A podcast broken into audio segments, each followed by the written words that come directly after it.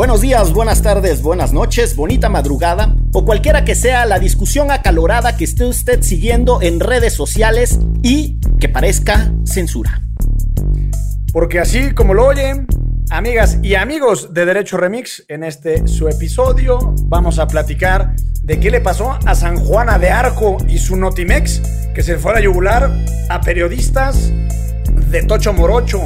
¿Qué sucede con el hashtag Gestapo? ¿Nos convertiremos en un país comunista? Y hacia el final, y hacia el final platicaremos de la censura o no censura en distintas plataformas de música. Y yo la verdad es que hablando de la censura quiero denunciar que el licenciado Bucles está censurando un contenido que lo pone en riesgo, pero nosotros nos vamos a divertir mucho si lo vemos. Sin censura, Entonces, bucles. Exacto. Vamos a impulsar eh, al final de este capítulo el hashtag sin censura bucles. Esto es Derecho. Remix.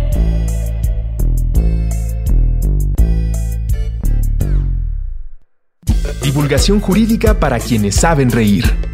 Con Ixel Cisneros, Miguel Pulido y Gonzalo Sánchez de Tagle. Derecho Remix.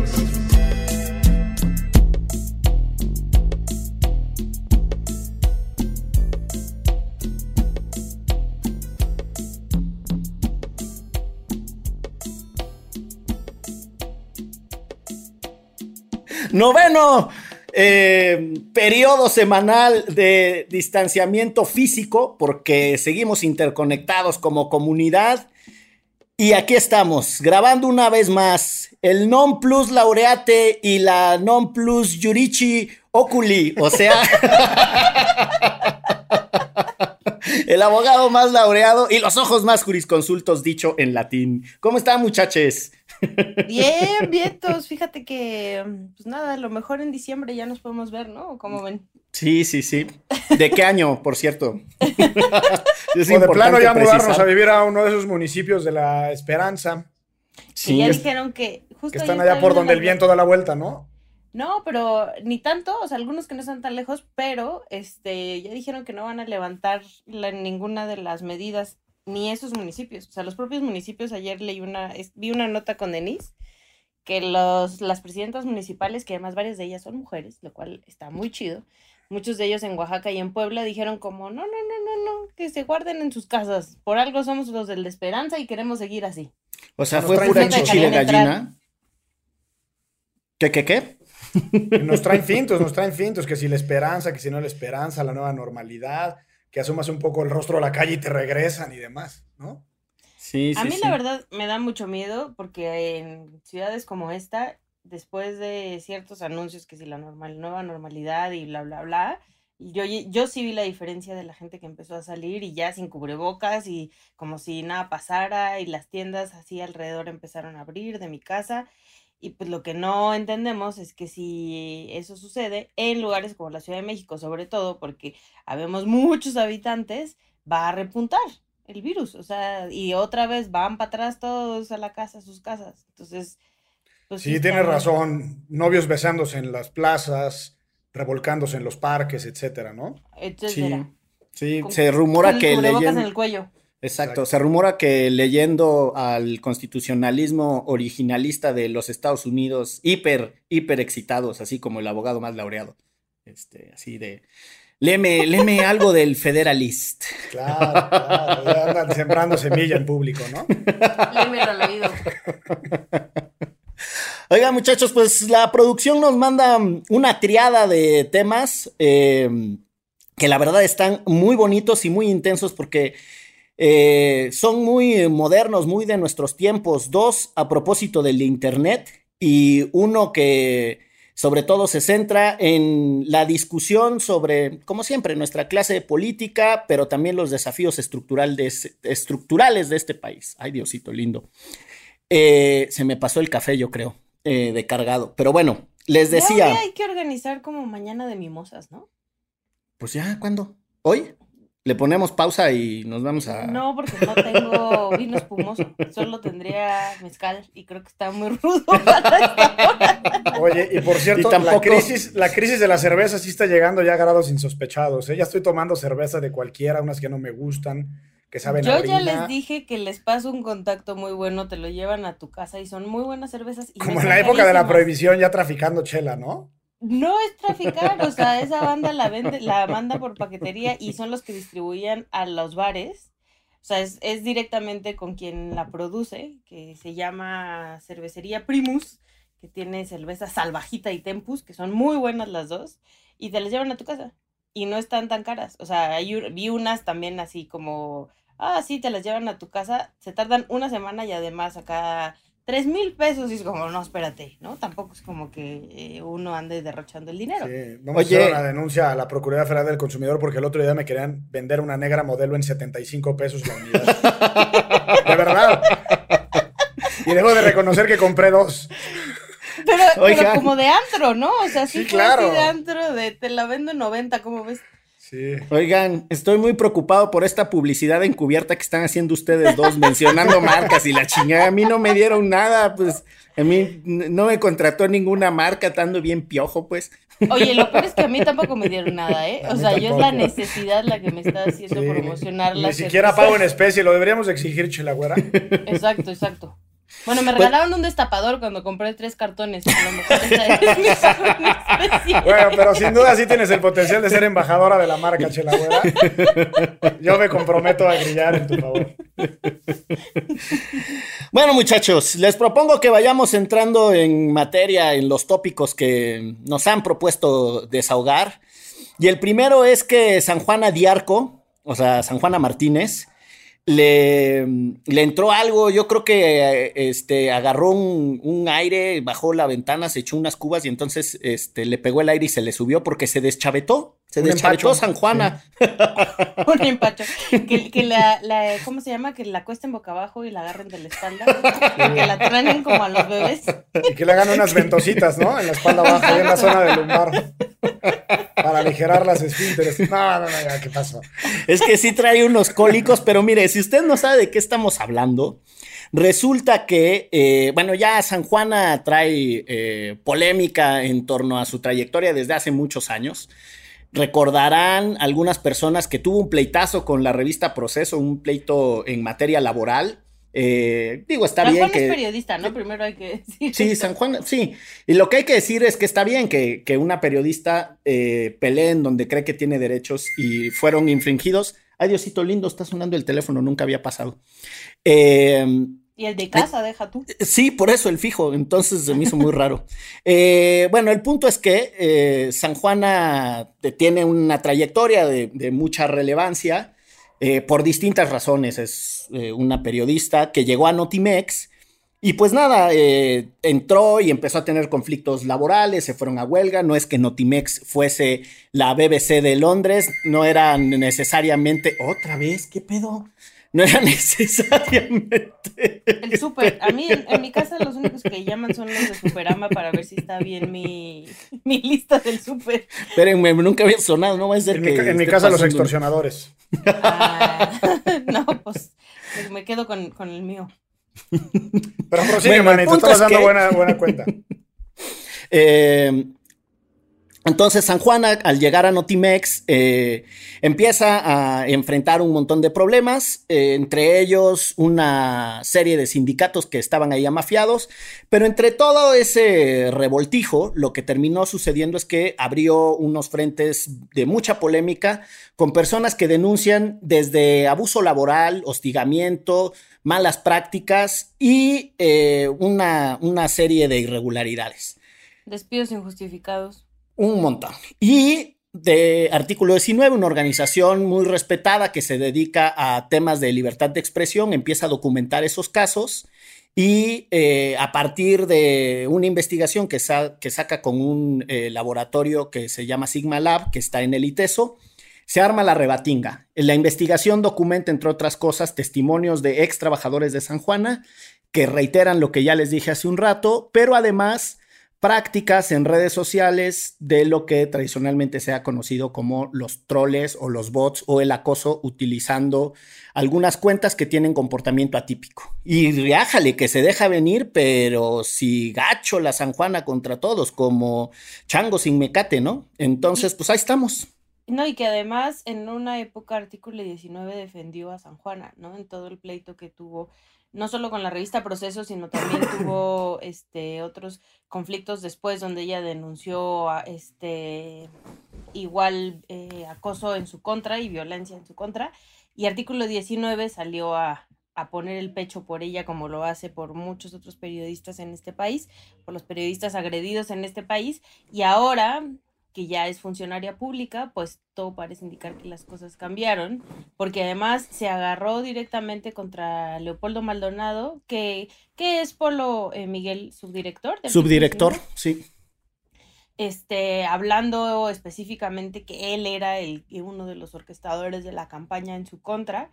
Y mm, la verdad es que, eh, como dices, yo no, no sé en qué momento perdió los estribos o qué fue lo que sucedió, porque sí ha sacado unas declaraciones súper, súper rudas en contra de la organización y también del laboratorio de datos este, que menciona Signalab y de la directora que es Rosana Reguillo. Ayer igual veía una entrevista además que, que le dio a Vicente Serrano, que Vicente Serrano es un youtuber este, que por cierto renunció a la octava después de un escándalo ahí con Lanas y no sé qué, con Julio Astillero.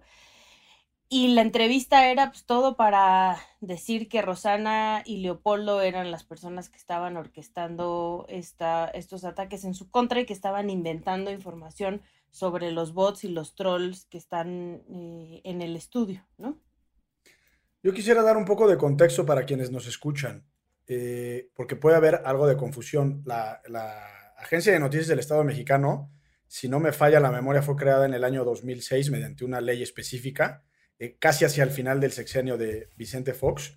Y eh, su función, en realidad, y puede parecer redundante, pero es ser la agencia de noticias del Estado mexicano, es decir, eh, se nutre de información, la difunde y en ocasiones genera líneas editoriales específicas, etcétera. Pero esto lo digo por una razón que es relevante, porque al ser del Estado mexicano, está de alguna forma obligada a la neutralidad editorial, es decir, no debería en principio tomar un partido ni, eh, ideológico, ni político, ni tomar, eh, digamos, líneas tendenciosas y mucho menos eh, ataques específicos a periodistas o a enemigos, etcétera. Personas defensoras de derechos humanos. Claro, que eso lo hace todavía más grave. Y en ese sentido, no hay que confundir con el sistema público de radiodifusión del Estado mexicano, que es el que preside Genaro Villamil, y es el que se encarga. Yo tengo un programa a ver, echa el anuncio. Se llama Polémica en redes todos los lunes en el canal 14 a las 9 de la noche. Ahí está. Y, en realidad este sistema público de refusión es el que se encarga de propiamente los medios públicos. Pero lo que me parece grave, eh, más allá de que yo a San Juana siempre la he visto eh, como una, periodista briosa, entrona, luchona, que no se pandea, eh, y hasta podría decir que medio chivo en cristalería, pero lo que se me hace grave es un poco contextualizarlo en la tendencia de la cuarta transformación, que en, dos sentidos. En primer lugar, que no importa necesariamente el perfil ni las capacidades para ocupar X o Y puesto, sino más bien eh, eh, la afinidad y la lealtad con el presidente, eh, y lo demás es lo de menos, ¿no? Y por otro lado, que esas personas hemos visto con frecuencia que utilizan su posición para cosas que no necesariamente están muy vinculadas al encargo que, eh, al que se dedican, digamos, a su chamba, ¿no? Y en este caso vemos como esta señora San Juana Martínez, a quien desde el punto de vista muy particular no mando a saludar, no sé si ustedes se adhieran a esta negativa, pero... pero Suscribo. Pero pues sí está fatal que se la esté agarrando contra periodistas, aunque sean enemigos, porque justamente lo que hace es poner en entredicho la, la imparcialidad de la Agencia de Noticias del Estado mexicano, ¿no? Pero y además, este, digo, yo conozco a varios de las y los periodistas que fueron cesados eh, porque muchos, o sea, la gran mayoría lo que denuncia es que fueron despidos injustificados, que previo a los despidos hubo ataques personales dentro de la propia este, Notimex mientras todavía estaban ahí, e incluso denuncias de mujeres embarazadas este, alegando que las, las corrieron por estar embarazadas, ¿no? Veíamos unos videos dentro de las instalaciones de Notimex de cómo los perseguían los guardias dentro de las instalaciones para sacarlos y sacarles con sus cosas. O sea, unas cosas súper loquísimas que, que, con cualquier persona es muy grave que te hagan esto en la empresa donde trabajas, ¿no? O sea, que se te violenten los derechos laborales de esta manera. Pero en un país donde matan a más de 100 periodistas, desde en los últimos sexenios, de verdad, el tratar así a, a, las y los periodistas desde el Estado me parece todavía muchísimo más grave, ¿no?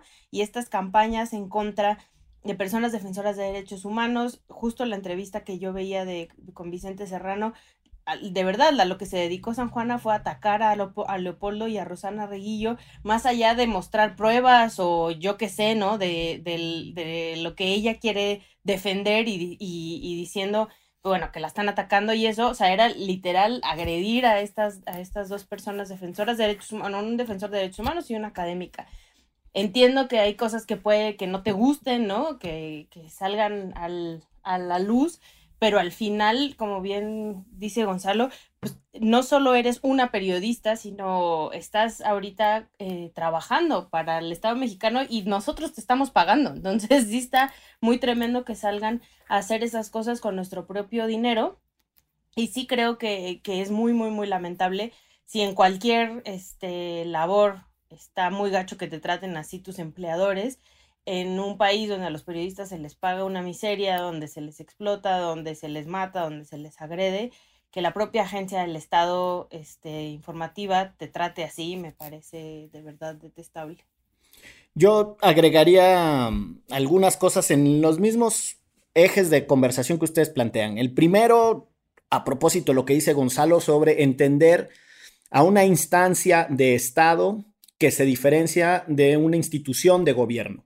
Y puede parecer un mero juego de palabras, pero la realidad es que eh, lo que tenemos que imaginar es una mirada mucho más amplia en el caso de las instituciones de Estado, más abarcativa, bastante más estable y bastante más ajena a las agendas programáticas de quien gobierna en turno. Las instituciones de Estado tradicionalmente son transeccionales, son altamente especializadas, las, las llamadas instituciones de Estado trascienden esta noción de gobierno federal o gobierno estatal o gobierno municipal. No es que las otras instituciones gubernamentales dejen de pertenecer al Estado. Lo que quiero decir es que hay una suerte de distinción Vamos a ponerlo en un ejemplo muy, muy clásico. Eh, hay un jefe de Estado y hay un jefe de gobierno. En los presidencialismos coinciden, ¿no? El jefe de Estado y el jefe de gobierno suele ser el mismo. Pero en otros regímenes, para entender esta referencia, eh, el jefe de Estado puede ser, eh, por así decirlo, la reina o el rey, y el jefe de gobierno puede ser el primer ministro. Es el caso de Inglaterra o es el caso de España. En el caso de, Alemania, por ejemplo, tienen a una canciller y tienen a un presidente, que es lo mismo que en Italia. Esta diferencia entre jefatura de Estado y jefatura de gobierno lo que busca es dar estabilidad precisamente a miradas de largo plazo y al mismo tiempo dejar un margen para que las agendas programáticas que pueden ser más cambiantes, que tienen que ver con la democracia estrictamente electoral, de a veces queremos ir por un lado, a veces por el otro, también tengan cabida. Lo que ha hecho la 4T, y coincido con Gonzalo, es agarrar muchas de las instituciones de Estado y eh, reconvertirla en, brazos ejecutores de sus planes de gobierno. Y eso es lo auténticamente grave del reduccionismo y la actuación primitiva de San Juana. Así lo digo con todas sus letras. La segunda parte del debate, que a mí me parece muy potente, es lo que dice Ixchel, es Ojo, estas personas, está bien que se quieran defender, está bien que quieran abrir un debate cuando las cosas no les gusten, pero deben asumir que están en el servicio público. ¿Y por qué es esto importante? Porque la restricción a la libertad de expresión existe. Les voy a poner un ejemplo muy concreto. Cada que el presidente dice, no, yo también tengo mi libertad de expresión, hay que tener mucho cuidado con esa afirmación porque si bien tiene una libertad de expresión, también está restringida por mandatos tanto constitucionales como legales a propósito de la objetividad y la veracidad. Yo puedo decir, Miguel Pulido, Lick, bucles, lo que se me pinche pegue mi regalada gana. porque estoy en el ejercicio de mi libertad de expresión. El presidente no puede decir lo que se le pegue su regalada gana porque puede estar violando el derecho a la información. La noción de veracidad y de objetividad lo obliga a tener un ejercicio de restricción eh, más alto y no puede decir, perdón, no pueden decir lo que se les pegue su regalada gana, porque muchas de sus conductas, que son actos de autoridad, se convierten en un acoso a partir de la asimetría de poder y eso es muy grave. Y la última idea es que parece que es menor, pero cuidado, las movilizaciones masivas de acoso en redes inhiben el debate. Esta forma que tienen algunos seguidores, así se definen, de la 4T, de sin entender lo que se está discutiendo, simplemente salir a defender lo que en su intuición es una postura gubernamental, están desgraciando el debate, porque habrá personas a las que ya no les queden ganas de participar en lo público. Y su supuesta defensa de un programa de gobierno es a costa de las libertades de otras personas. Tiene un efecto negativo muy de la chingada que se inhiba el debate vigoroso. Y estas personas no lo entienden. Y yo me río porque yo leí el reporte eh, de, de los bots y qué es lo que denuncian y el, acoso y tal tiene un nombre muy, eh, muy bonito que es ataques selectivos, estrategias de desprestigio y descalificación. Ese estudio de Signalab en realidad denuncia siete cuentas y pone ahí las métricas de por qué esas siete cuentas tienen un comportamiento atípico. Las hordas de enardecidos, fúricos y eh, enchanguecidos seguidores empezaron a asumir que a todos los que creen en Andrés Manuel les llamaron bots. Tan tontos que lean lo que se está denunciando. No tiene que ver con todo mundo. Y bueno, se llevaron entre las patas porque ahora hasta están llamando un boicot contra Istegui. Cada quien está en el derecho de llamar a lo que sea. Lo que digo es que esas conductas también son nocivas para la libertad de expresión. Bien dicho, licenciado. Y qué loco, ¿no? Que además, este, Aristegui era su aliada y en el momento en el que publica algo que no les gusta, ya es como contra ella, ¿no? O sea, como bien dices, el inhibir el diálogo es lo que me parece todavía más triste, ¿no? Y la falta de argumentos, ¿no? Porque es, es, es, o sea, coincido, porque es muy visceral, es decir, es simplemente estar en contra porque estamos en bandos diferentes, sin realmente entrar al fondo de por qué estamos en contra. Y coincido totalmente con lo que dice Slick Bucles, que ah, perdemos no solo los que quieren opinar, sino perdemos todos, porque la calidad de nuestro debate público pues, es en el mejor de los casos como, como, pues como pinchurriento, ¿no? Pues sí, la verdad es que sí está, este... No, pues sí está rascuacho. agresivo. Sí. Súper agresivo. o sea, y la neta, yo sí conozco mucha gente que ha silenciado o que ha dejado Twitter debido a, a este tipo de campañas, ¿no? O sea, sí sí creo que tienes que tener la piel muy dura para, para aguantar vara ante esto. Em, porque sí hay gente muy grosera y muy pasada de lanza y además empiezan a buscarte cosas personales y, a, y fotos de tu familia, ¿no? O sea, cosas horribles, de verdad horribles. Sí, sí, sí. Está, está muy intenso.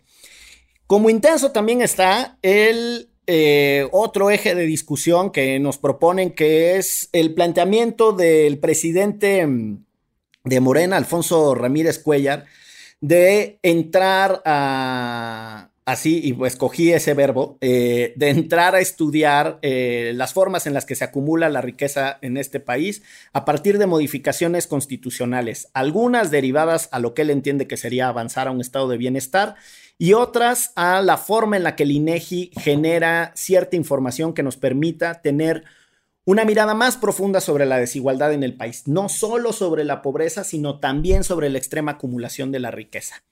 Y pues ahí está, el, se armó otra vez la remambaramba, ¿no? Este, la cámara húngara se hizo, de, se hizo de, palabrería la gente en las redes sociales y en los medios de comunicación, ¿no?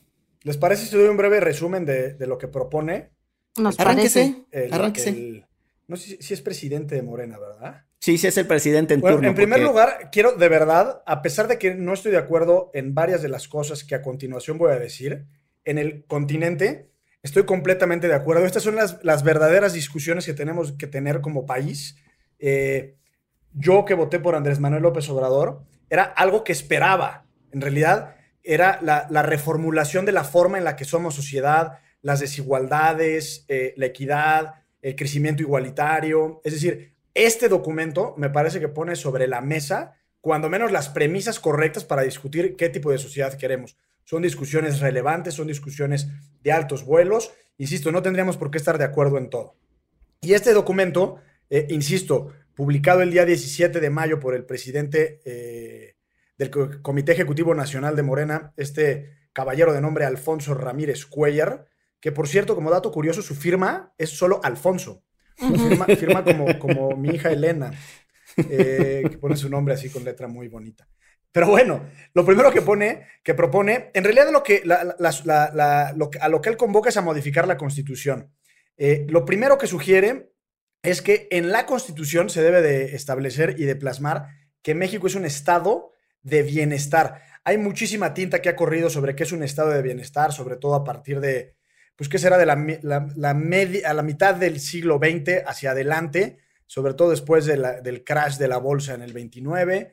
Pero en términos generales, el estado de bienestar implica una especie de estado benefactor en donde es prioridad del Estado eh, eh, equilibrar las desigualdades. El problema que yo veo en este caso es que, eh, como tal, en realidad es una política económica que no debería estar expreso en la Constitución, incluso va un poco más allá y dice que los programas que sinteticen eh, el estado de bienestar tendrían que estar plasmados en la Constitución, cosa con la que no estoy de acuerdo, precisamente por lo que decías, Lick Bucles, que eh, la Constitución tiene que tener una visión de Estado.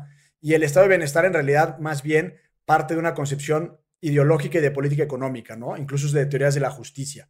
Eh, y me voy rápido. el tercer punto para empezar, para terminar con el segundo, es, habla de la progresividad fiscal, es decir, quien más genera tiene que pagar más eh, y propone que debe aplicarse la propiedad a la riqueza en sí misma, al ingreso, a las emisiones de, CO2 y a los daños a la salud. Propone que es una muy buena idea la creación de un consejo fiscal en donde, eh, que dependería de la Cámara de Diputados, en donde se analiza realmente la, la pertinencia de los ingresos y los egresos. Y por último, le propone dar mayores facultades a la Comisión Federal de Competencia eh, de tal forma que tenga más dientes para luchar en contra de las prácticas monopólicas. En términos muy generales es eso, pero la segunda fue la que creó más controversia porque es darle al Instituto Nacional de Estadística y Geografía, mejor conocido como INEGI, eh, la facultad de medir la concentración de la riqueza, cosa que también está bien porque una cosa es medir la pobreza eh, y otra muy distinta es medir la riqueza, que es el otro factor o el otro lado de la moneda de la desigualdad. Y en realidad lo que perturbó a muchísima gente es que eh, lo que él propone es que el INEGI deberá revisar el patrimonio inmobiliario y financiero de todas las personas. Entonces ya estaban hablando ayer de que si era una gestapo, que se iba a meter a las casas y demás. Yo creo que no. Yo creo que como idea no es mala. Eh, habrá que ver cómo se aterriza eh, y cómo, si, en realidad, si se genera un buen debate a partir de esto y si, si hay un buen debate, cómo se van diluyendo los puntos finos de la propuesta. Pero en términos generales, me parece que cuando menos es una buena idea que estemos discutiendo sobre estas cosas. Yo coincido con que uno de los temas que uno pensaría que un gobierno serio de izquierda va a poner sobre la mesa es la desigualdad y la política fiscal como un instrumento para construir igualdad. El presidente ha estado hable y hable de que necesitamos otros referentes que no sean solo el Producto Interno Bruto, etcétera. Tiene mucha razón. Y uno de los instrumentos que más he utilizado para medir eh, el bienestar de una sociedad en su conjunto es el índice de Gini. El índice de Gini en realidad lo que te dice es qué tan desigual es una sociedad. Pero ese índice de Gini hay que leerlo también con cierta capacidad crítica, porque sociedades muy desiguales con mucha riqueza, lo que te significa es que hay unos que tienen mucho y otros que tienen nada, pero sociedades muy pobres pueden tener índices de Gini eh, que, reflejan poca desigualdad, pero en realidad porque nadie tiene ni madre. Entonces, lo que se trata es tener una posibilidad de redistribuir, redistribuir, insisto, bienes materiales y simbólicos en una sociedad, porque pues eso eh, genuinamente es lo que genera mayor eh, posibilidad de oportunidades para todas y todos. Ya tuvimos alguna vez en un episodio a, Magdalena Sepúlveda, una de las abogadas a nivel mundial más destacadas, que mejor explica por qué necesitamos progresividad fiscal.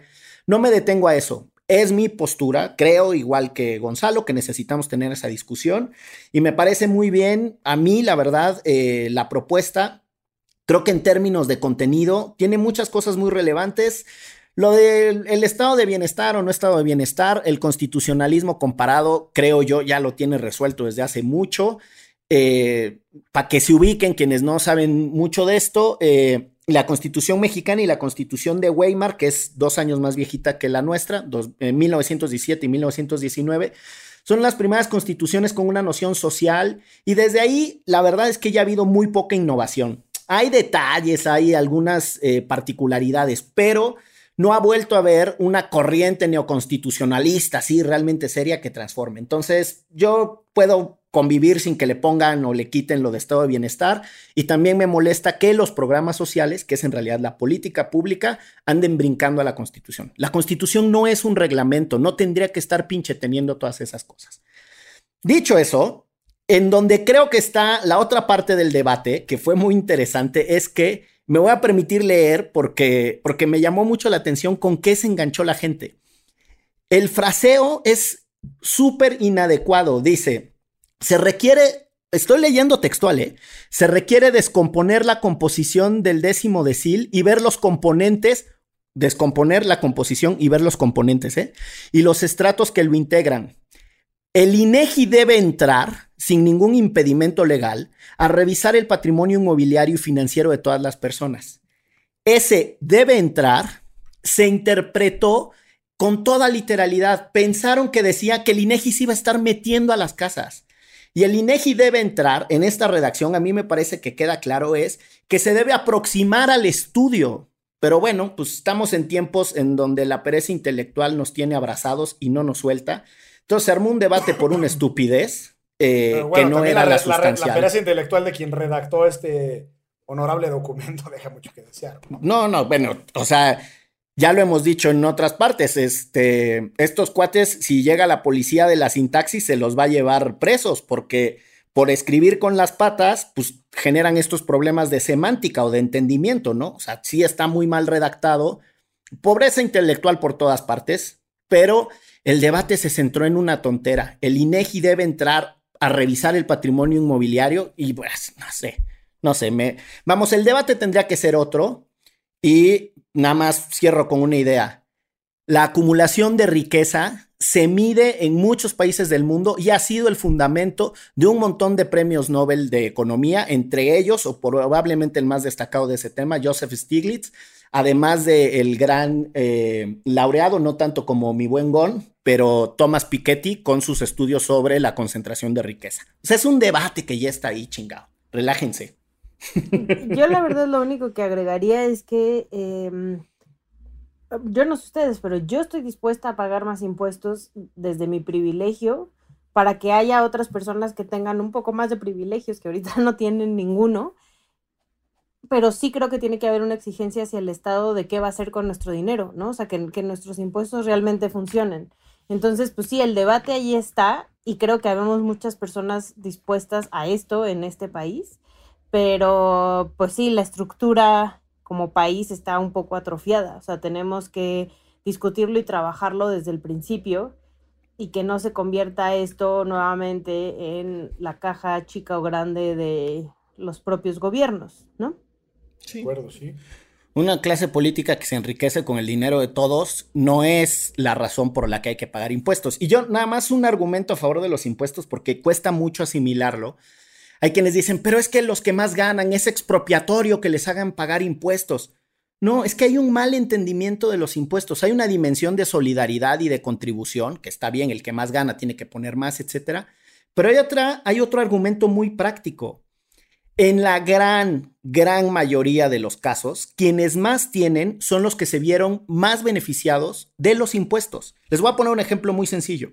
Si una persona tiene una empresa de zapatos que los fabrica en León y se venden un chingo en Chiapas y se venden un chingo en Estados Unidos, se beneficia de la infraestructura que se paga con los impuestos de todos, porque sus zapatos tienen que viajar por las carreteras y sus zapatos tienen que cruzar las aduanas y sus zapatos probablemente paguen menos aranceles porque el Estado mexicano negoció con el gobierno de Estados Unidos para que pagaran menos aranceles. Es decir, el que acumuló mucha riqueza también necesitó de muchos bienes públicos para poder acumular esa riqueza. Esa es la razón práctica también del desgaste de los bienes comunes para pagar impuestos, ¿no? O sea, no nomás se genera la riqueza y no es que no se utilizó lo de otros. Es más, muchas de las fuentes de riqueza contaminan masivamente, lo que significa que se queda un pasivo ambiental para todos y la riqueza se acumula nada más porque uno la generó. No, los impuestos tienen muchas nociones, también el paternalismo liberal y otros, ¿no? Déjame poner otro, otro ejemplito muy breve. Cuando se acordarán ustedes que hace unos, ¿qué será? Unos 6, 8 años se estableció un impuesto especial uh, de un peso por litro de refresco. Sí, cómo no.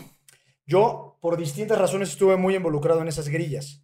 Eh, y la respuesta en su momento de la Secretaría de Hacienda es que esa bolsa de recaudación se destinaría para fines muy específicos, que en realidad era atender el fin extrafiscal de la contribución, que era la salud, y sobre todo la salud de niños y niñas.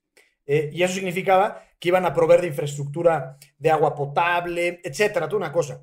Entonces, bueno, Entiendo que las refresqueras pues no tienen mayor bronca porque en realidad trasladaron el impuesto al consumidor, entonces en vez de pagar tu litro de coca de a 17 lo pagabas de 18 pesos, pero se hicieron guajes, es decir, no vemos más bebederos. Y al final lo que quiero decir con esto es que estoy de acuerdo con ustedes dos, estoy de acuerdo con la utilización de la infraestructura y estoy de acuerdo en que en su caso habría que pagar más, pero sí tiene que haber una corresponsabilidad quizás mayor por parte del gobierno de decir, a ver, transparencia, fiscalización, rendición de cuentas, no corrupción. Porque si dices, oye, hoy pago el 35 y te piden paga el 50, pues ese chance juega. Pero si, si termina en la bolsa del hijo de Bartlett, pues, o sea.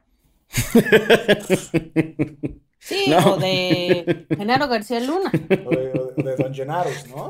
Sí. O el que escojan para todo fin práctico.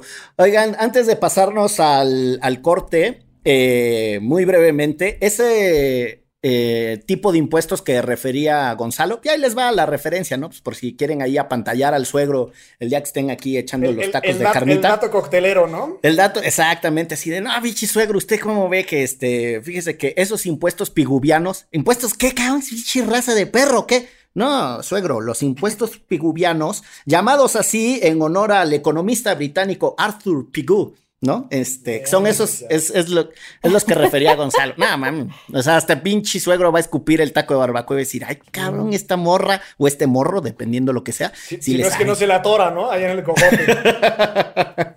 Vámonos a una pausa. Comer taco de barbacoa. Ay, hijo. Vámonos a un corte en lo que soñamos con la barbacoa. Esto es. Derecho. Remis. Queremos agradecer a todas las personas que nos ayudan a construir esta comunidad escuchándonos, recomendándonos y comentando en nuestras redes sociales. En especial a quienes lo hacen en Patreon, como Víctor García, David Mireles, David Barrera, Bridget, Joniva, Nuri Meyer, Diego Merla y Bere. Muchísimas gracias por formar parte de esta comunidad y seguir elevando el debate regresamos muchachos con un tema que dio mucho de qué hablar en los últimos días y es este muchachón, Johnny le llaman sus amigos, este, pero realmente... Se llama Edgar, ¿no? Sí, exacto, se llama Edgar, una persona despreciable, bastante despreciable, que utilizaba las plataformas digitales para publicar videos y canciones agrediendo a las mujeres, pero bueno, no solo agrediendo a las mujeres, sino hablando de violaciones, de cómo violar a una mujer, de cómo matarla, de dónde enterrarla. O sea, unos temas súper, súper fuertes. Y volviendo a lo que estábamos hablando al principio, también después empezaron a salir testimonios de mujeres que fueron acosadas por toda la red que tenía él de seguidores, ¿no? Al denunciar estos contenidos, fueron acosadas después. Y pues por toda esta presión que se dio en redes sociales, sobre todo en mujeres exigiéndole a las plataformas que bajaran este contenido que incitaba al odio y a la violencia en contra de las mujeres.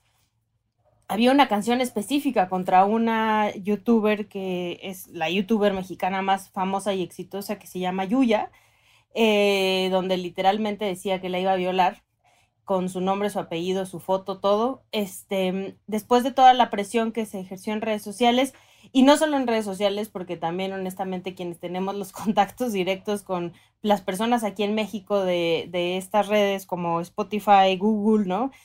O sea, yo sí le escribí directamente al de comunicación y le dije, oye, ¿qué pedo? ¿No? Con este güey de, al, al, de comunicación de Spotify. Eh, bajaron su contenido de, de Spotify después de esta presión y, pues ahí está el tema, porque eh, volvemos a hasta dónde está la libertad de expresión de una persona para tratar así a las mujeres y además monetizarlo, porque em, estos eh, espacios como YouTube o Spotify, después de ciertas este, cuestiones, después de ciertas reproducciones, te pagan, ¿no? Entonces, creo que pues eso, súper peligroso y, también como muy alentador em, la organización de las mujeres para bajar este tipo de contenido. Pues sí, mira, o sea, no tendría mucho que decir, salvo dos cosas. Y siempre digo eso y me tardo 45 minutos en este... No tengo nada que agregar, tómala. Sí. Este, Pero ahí les voy. Dos cosas, dos cosas. O sea, el, mundo, no sé si esté lleno, pero hay mucha gente muy nefasta. Y, en la vida, a pesar de las muchas dudas que podamos tener de los casos grises, este me queda claro que no es un caso gris, es abiertamente un acto de, violencia y hostigamiento eh, y abuso sexual digital. Yo incluso podría haber una categoría así, que a lo mejor la existe, no lo sé. Pero siempre que hay que, hay que si, ellos, si, si él y ellos son muy gandallas, pues hay que tratar de hacer lo propio del lado, digamos, de los buenos, ¿no? Del lado de, quien defiende la integridad de las mujeres, quien defiende la integridad de los derechos humanos, como por una especie de mantra o convicción de vida. Eso lo digo este, como reflexión muy personal y desde el punto de vista de la libertad de expresión, pues yo creo que a cualquiera, sea o no sea abogado, eh, intuitivamente puede asumir que ese tipo de discurso no está protegido. Por ponerles simplemente un ejemplo, el artículo 13 de la Convención Americana sobre Derechos Humanos, el llamado y famosísimo Pacto de San José, establece que está prohibida eh, toda propaganda y por propaganda es un, ha sido interpretado como cualquier eh, manifestación de la libertad de expresión en favor de la guerra y las apologías del odio nacional, racial o religioso que constituyan incitaciones a la violencia, inclusive, eh, es decir, X, pero por supuesto que un ataque en contra de una mujer en lo particular o en lo general a las mujeres o en contra de ciertas minorías o lo que sea, son discursos que no están permitidos. Otra discusión muy larga que creo que excede los propósitos de, esta charla es si, si puede haber previa censura o no, en términos de la Constitución mexicana, incluso el propio Pacto de San José, no lo puede haber, salvo en casos muy particulares que establece que son para defender los derechos o proteger los derechos de las niñas y los niños. Pero es eso, pues este discurso no está protegido. Qué bueno por las plataformas que lo echaron para atrás. Qué bueno que haya gente como tú, Chela que hicieron músculo y, le hicieron la marabunta este, a la empresa y a este camarada para que lo dejáramos de escuchar, ¿no? O sea, que se sepa que eso no está tolerado y permitido. Por lo menos en Spotify lo que me dijeron es que, y, o sea, eh, las propios reglamentos dentro de Spotify lo prohíben. Entonces estaba violando los propios reglamentos internos de la plataforma. Entonces por eso fue mucho más fácil el que lo bajaran, ¿no? pero después puso un post en Facebook diciendo como, ah, en, YouTube me han, me han bajado muchas veces, este, voy a armar mi otro canal y voy a volver a subir. Yo evidentemente volví a mandar ese screenshot de no vayan a volver a dejar que se suba este güey a su plataforma, ¿no? O sea, que estén súper truchas. Y también creo que entre ellos, por lo menos, este, las personas que trabajan tanto en Spotify, en Google, México, en Facebook, en Twitter, este, se conocen y entre ellos decidieron que todos iban a bajar al mismo tiempo este, el contenido de esta persona, que sí ya había violado en varias eh, ocasiones los reglamentos no solo internos de las propias empresas, sino también, como dice Gonzalo, las leyes no solo nacionales, sino internacionales. Sí, la verdad es que yo creo que el caso tiene la dimensión concreta de los excesos en, el contenido que pretendía divulgar este chango y eh, las plataformas que decidió utilizarlos, eh, ahí me parece que ya no hay nada que agregar a lo que ustedes plantearon. Hay, sin embargo, un debate subyacente que es la razonabilidad de las restricciones a la libertad de expresión en estas plataformas que se están convirtiendo en los espacios públicos, por lo menos en un sentido simbólico. Eh, hay un debate que sucedía en los parques, en las calles, etcétera, que hoy está viajando a Facebook, a YouTube, a estas otras plataformas.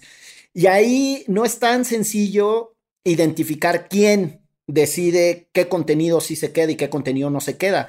Eh, ya este era un debate viejito sobre los centros comerciales, por ejemplo, ¿no? ¿Son sí o no espacios públicos? Bueno, técnicamente son espacios privados, tienen un dueño, están delimitados, ¿no? Este, hay un espacio de entrada y de salida. Sin embargo, tienen una noción de espacio público. Entonces, lo que ahí suceda está sujeto a regulaciones todavía mucho más altas que la construcción de una casa, ¿no? En muchos términos, salubridad, seguridad, etcétera.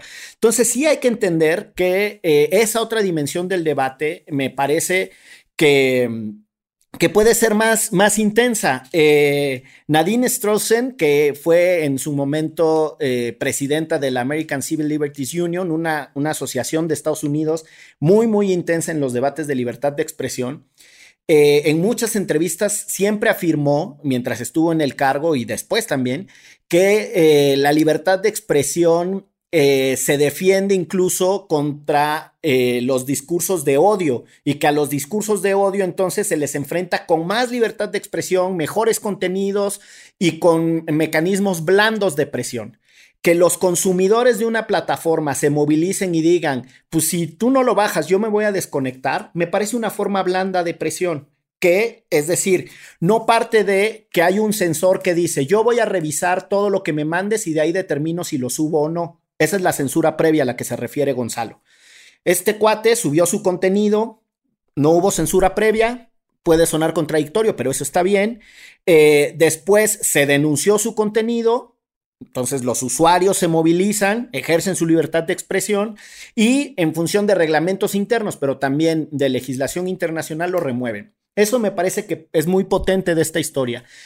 Y en el episodio anterior, justo yo les refería eh, que la legislación que, trata el tema de, eh, las mujeres eh, para el acceso a una vida libre de violencia, que, que, por cierto no me recuerdo ni ahora ni la vez pasada el nombre. Em, em, mm, a ver, Miguel, aquí necesitamos seguridad. Ley General de Acceso de las Mujeres a una Vida Libre de Violencia. Así se llama la ley de la que estás hablando. Gracias. Que la legislación que, trata el tema de, eh, las mujeres eh, para el acceso a una vida eh, libre de violencia, que, que por cierto no me recuerdo ni ahora ni la vez pasada el nombre eh, correcto de la legislación, pero justo establece eh, que debe haber directrices en los medios masivos de comunicación para erradicar todos los tipos de violencia. Y no, no es solo una norma ahí suelta, también ha habido ejercicios, hay un, eh, uno muy concreto que me gustaría mencionar que impulsó la, la ONU en su momento cuando se, se cumple em, el día o se conmemora, porque no es que no es que se no es que se cumpla, cuando se conmemora el Día Internacional para la Eliminación de la Violencia, eh, pues yo recuerdo que, que, ahí firmaron el sistema este público de radiodifusión que mencionaba Gonzalo, eh, con la ONU y un montón de otros medios, firmaron algunas directrices en el compromiso de que los contenidos tenían que avanzar hacia la solución de esa problemática. Entonces, creo que eh, hay que hacernos cargo de que puede haber modulaciones de los discursos que no necesariamente significan censura. Vean The Good Fight, hay un, hay un episodio muy simpático sobre unos güeyes que abusan de la plataforma esta Chum Home, que es el nombre que tiene una plataforma ficticia en esa serie que pasa en Amazon Prime. Eh, porque justo tiene que ver con esto cuáles son las regulaciones válidas, qué restricciones son válidas que no constituyen censura. Cuidado, cuidado, porque es muy calenturiento andar diciendo que cualquier restricción a la libre expresión de ideas constituye censura. Y pues la verdad es que eso no es así. Este, un aplauso para Spotify que hizo, me parece lo correcto. Es más, premien Spotify suscribiéndose a nuestro podcast. Ahí ahora que nos...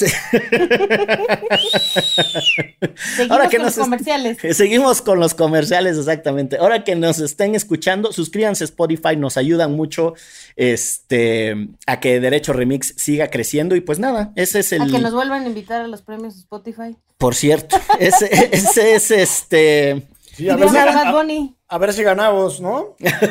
Algo. Veamos a Bad Bunny que también le habían bajado una canción. Sí, caray. Pero bueno, Pero ya, ya la regresó. regresaron. Ya la Yo regresaron. no entiendo el éxito de Bad Bunny de verdad, pero bueno, no quiero entrar en detalles. Pues eso. Oye, escucha la de Yo Perreo Sola. Ok. De verdad, de verdad, o sea, es un, o sea, sí está tratando de hacer las cosas distinto en el género que él Escogió. este, eligió, ajá, que es el reggaetón. El O sea, otro día reggaetón igual, ¿no? con perspectiva de derechos humanos, ¿o qué? Exacto, exacto. ok, ok. Es, el otro día eh, veía una entrevista con Ana Pecova, que también ya la tuvimos en Derecho Remix y es una tipa sasa, Este mm, mencionaba que, que, que si las feministas este, escuchaban reggaetón y perreaban, ¿no? Y ella dice, sí, ¿por qué no? ¿no? Y dice, pero es que hay mucha violencia en contra de las mujeres en sus letras. Y decía Ana Pecova, hay violencia en contra de las mujeres en las letras de las canciones de todos los géneros. O sea, eso es algo estructural, no es que solo el reggaetón hable de eso. Vámonos a Agustín Lara, vámonos a las rancheras, a las norteñas. Todas las canciones tienen esa violencia y esa agresión en contra de las mujeres. Y Bad Bunny está tratando de hacer las cosas distinto desde su género. Vale, He dicho, defensora de Bad Bunny. Muy Number bien. one. Pues nos vamos a cerrar eh, este episodio. Yo no sé qué trae la chelagüera que me, que me trae ciscado hacer con una su recomendación anuncio. antes de, la, de, la, de, la, de las advertencias de la Chelagüera, que es el documental de The Last Dance de Michael Jordan. A mí me dejó sorprendido la vida de este camarada. Y pues se los recomiendo propiamente. A mí la verdad es que me trajo muy buenos recuerdos. O sea, nosotros, por la edad que tenemos, vivimos muchas de estas cosas. Sí. Y es más, yo, eh, que soy norteña, como muchos por acá sabrán, y quienes no lo sepan, lo soy, este, veía el básquet con mi mamá. Eh, mientras botaneábamos, yo muy chiquilla, porque a mi mamá le gusta mucho el básquet, entonces sí me trajo estos 10 capítulos, porque evidentemente ayer que salieron los Sí, yo también dos, me los, los e- me eché. los eché de inmediato. Este, me trajeron muchos recuerdos, pero de verdad habla de cómo el básquet dio un repunte. O sea, hay un, una NBA antes y después de Michael Jordan en el mundo, antes de las redes sociales, y está súper, súper chida su historia, de cómo además él acepta que es bien hijo, y si no fuera tan hijo, pues a No lo hubiera sido no lo sería que es. quien es. Exacto. As- Pero no recomendamos, cuando menos desde este lado del espectro cibernético, la película de Space Jam. Es malísima, ¿no? También está en Netflix, la pueden ver si quieren. Pues muy bien. Este, pues llegó el momento. Ay, ya me estoy tronando los dedos porque fíjense que tengo una, pero hay un, no voy a decir el formato, pero hay algo que el licenciado Bucles no quiere que ustedes vean. Yo ya lo vi y me permito, ¡Ay! este, ¿Qué será? ¿Una epístola? este, no saben de verdad lo hermoso y lo divertido que es ese producto donde el licenciado Bucles revela su verdadera identidad. Válgame. Será pero mi, mi ahorita nos lo está censurando. No quiere que ustedes, es, que escuchas, amable auditorio, compartan esta felicidad conmigo. Abajo a la Eh, censura del licenciado Bucles. Estamos hablando de la libertad de expresión y además ahí nada de incitar al odio ni a la violencia, pura diversión. Ya sé de qué hablas. Y les quiero decir a quienes nos escuchan, yo no sé de qué se está hablando, porque como lo saben, quienes no han escuchado durante mucho tiempo a veces me excluyen, como cuando van a ver. Pero lo que sí les puedo decir es que el licenciado Bucles, a través de la pantalla, está sudando la gota gorda. Se le Pues- ve nervioso, se le ve preocupado.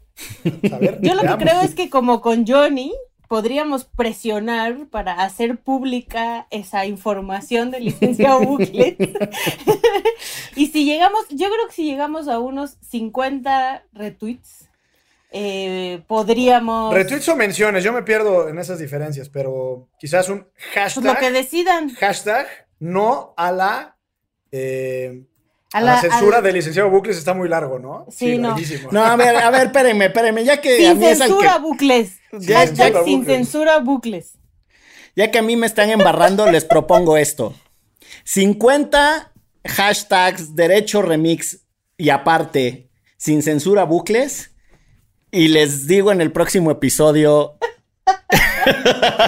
No Revelamos cómo se van a el- divertir. Hijo, ya me- ya a su me- familia a, pongan a su familia a tuitear con el hashtag. ya me puse rojo, ya me puse rojo, vámonos. 50, 50 menciones, hashtag derecho remix sin censura bucles y dejo que, que trapeen con, con mi imagen pública. vámonos. Esto fue... Derecho, Remix. Divulgación jurídica para quienes saben reír. Con Ixel Cisneros, Miguel Pulido y Gonzalo Sánchez de Tagle. Derecho.